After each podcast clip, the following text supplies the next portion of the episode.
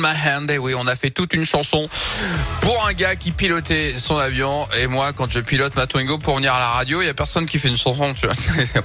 C'est toute la différence entre euh, Top Gun et moi.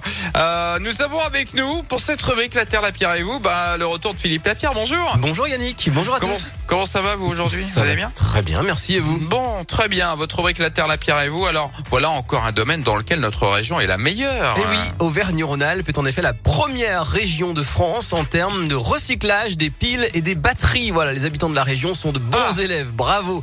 Recycler et réparer au lieu de jeter, hein, on le sait, c'est toujours mieux. Mais dans certains domaines, ça reste Hmm. compliqué et justement, eh ben, c'est le cas des batteries. On est de plus en plus nombreux à se déplacer, alors non pas en Twingo ni en jet, mais avec des petits moyens de transport électrique, vélo, Oui. scooter ou trottinette. Conséquence, 200 000 batteries de vélos déclarées hors service ont été jetées en, en 2020 en France. Et pourtant, selon une étude, 68% d'entre elles, donc euh, plus des deux tiers, étaient réparables et 28% pouvaient être reconditionnées. Alors pour faciliter et encourager la réparation, la région Auvergne-Rhône-Alpes finance un projet d'éco-construction de batteries, un nouveau modèle en somme, un peu comme des Lego. Cette batterie pourrait se démonter pour euh, réparer ou remplacer chacun des composants. Anne-Sophie Kestiker est la cofondatrice de Doctibike, une entreprise de Villeurbanne qui participe au projet.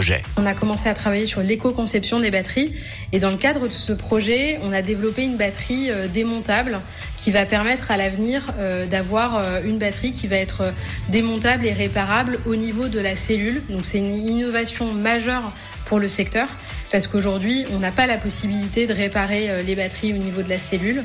Donc c'est pour nous euh, une étape importante vers euh, justement euh, la réparabilité et l'économie circulaire. Voilà, ça avance bien. Il y a déjà un prototype qui a été conçu et en attendant que ce projet se concrétise, eh bien n'hésitez pas donc à faire réparer votre batterie défaillante au lieu de la jeter.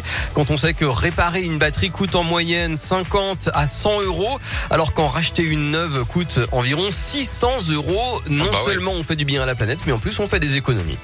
Vous voyez, à, quoi sert cette rubrique? À vous donner aussi des astuces, même pour votre portefeuille, tout en prenant soin de la planète. C'est ça, la Terre, la Pierre et vous, qui reviendra bien sûr demain hein, à 11h50, d'accord? Et puis en attendant, vous retrouvez cette rubrique en podcast sur radioscoop.com. Merci beaucoup Philippe Lapierre. Merci, salut. Allez, dans un instant, le retour de la rédaction Radioscoop pour un point sur toute l'actu. Ça sera pile à midi. Et en attendant, Soul King, Suavemente, c'est calé, ça arrive et c'est